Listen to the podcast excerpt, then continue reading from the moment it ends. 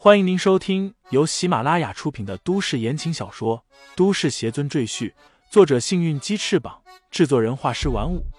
感兴趣的朋友，请看主页，点亮我的关注，点亮你的夜空。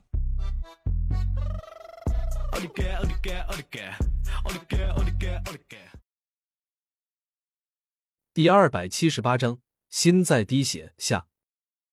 安妮擦了擦眼泪，点点头，然后走到一名保镖尸体身边，捡起手枪，来到秃顶胖子面前。秃顶胖子连连摆手，惊恐的大叫：“美美女，不要杀我！不要杀我！”秃顶胖子的哀求换来的却是无情的子弹。安妮几乎将弹夹的子弹都打空了，秃顶胖子被他打成了筛子，鲜血流了一地。之后。李承前带着安妮离开了庄园，同时他一把火将整个庄园烧成一片灰烬。你考虑好了吗？要不要和我一起走？李承前把安妮带到自己居住的旅店，还为他订了一间房间，然后再次问道。安妮沉默许久，依然还是摇摇头，说道：“我一个人自由自在惯了，暂时不想找个地方安居下来。”李承前点点头，说道：“我知道了。如果以后你还有需要我帮忙的地方，尽管来李家找我。”说完，便离开了他的房间。一日，当王源等人去敲安妮的房门时，发现安妮已经离开了酒店。至于他去了哪里，李承前并不担心，因为李承前已经在安妮的身上施展了咒法，安妮的一举一动，他都了如指掌。拍卖行这边的事情进行的也很顺利，在冯勇的造势下，达芬奇这幅名画拍出了二十四亿美元的高价，刨去各种各样的费用，李承前到手十亿美元。其实这些钱对于李承前来说并不是最重要的，他只想考察一下冯勇的人品和办事能力，发现这个人还算靠谱，于是他打算和冯勇进行下一步的合作。李承前将乾坤袋里所有的艺术珍品都拿出来，然后用卡车运到了冯勇的艺术馆里。冯勇看到这些艺术珍品，眼珠子差点掉下来。哇，我的天哪，这这些都是名画，都是珍品呀！冯勇是内行的人，他一打眼就知道这些东西是不是好东西。李承前带来的这些珍品，无一例外都是真迹。而且都是在世界上失踪已久的传说中的珍品，业内都以为这些东西不是失踪就是被战火摧毁，没想到竟然还留存在世界上，这简直是爆炸性的新闻。李先生啊，你是从哪里把这些东西弄到手的？这里每一件东西拿出去都是震惊世界啊！冯勇无比震惊的说道。李承前淡然说道。这些东西从哪里来的，你就不用关心了。你现在需要做的事情就是帮我把这些东西都卖出去，而且要卖个好价。行，没问题，李先生，你放心，我肯定把这些东西好好帮您卖掉，价格方面绝对让你满意。冯勇和张丽等三人点头哈腰，连连说道。李承前满意的点点头，这些艺术品对他来说没有什么太大的意义。他并不是搞艺术的，而且人类的艺术品对于他这个仙界邪尊来说，半点意义都没有，留在手里也没有任何用处，还不如换成现金使用。交代好拍卖行这边的事情，李承前决定返回李家看看具体情况，然后准备着手把师尊所有的化身都接到李家来妥善安置，让他们今后的生活有保障。这样，等李承前渡劫飞升之后。到了仙界，他也不用担心下界这些女人的生活情况。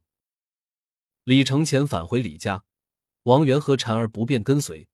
正好青龙郡的别墅的主体建筑已经完工，那边的施工队正想和王源一起商量一下别墅内部装修的一些事宜，所以王源带着婵儿先返回了青龙郡。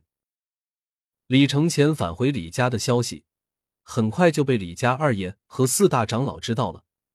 他们立即组织全体李家核心成员迎接李承前的归来。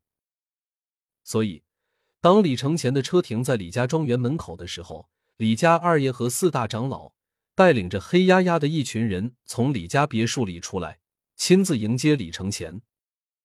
李承前一脸淡然的看着眼前这些人，并未表现出什么特别的表情。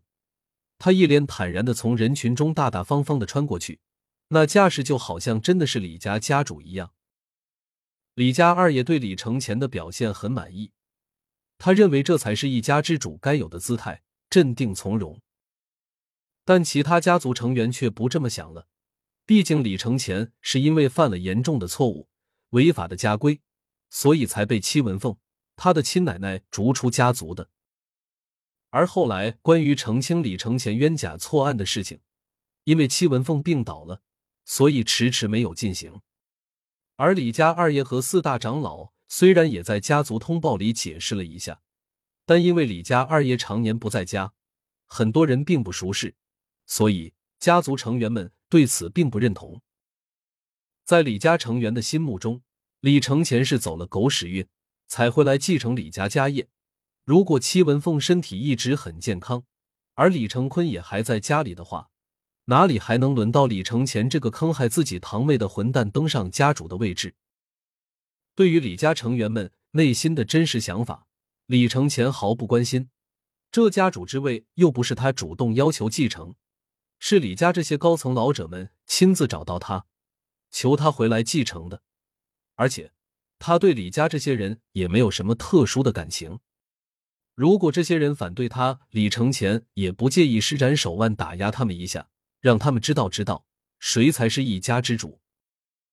众人随着李承前来到李家的议事大厅，这里经过装修，已经焕然一新。李家二爷请李承前坐在家主之位上。他和其余四大长老分坐在左右两侧，其余的家族成员则坐在下面。他们看着李承前，低声议论，脸上带着鄙夷和轻蔑的表情。李家二爷咳嗽一声，现场这才渐渐安静下来。李家二爷说道：“事情我已经在给大家的邮件里和大家通报过了。原家主戚文凤因身体原因，现在正在医院住院，无法主持家中大局。”而原定继承家族的李成坤现在也下落不明。另外，关于五年前他和李胜前之间发生的事情，现在已经发现还有很多疑点，所以暂时取消李成坤继承家族的权利，改由李承前继承。李家二爷的话刚说完，下面就站起一个人来，此人名叫李振民，四十五六岁，他的地位仅次于李家长老。也是个在家族中说话有些分量的人物。听众朋友们，本集已播讲完毕，欢迎订阅专辑，投喂月票支持我。你的微醺夜晚，有我的下集陪伴。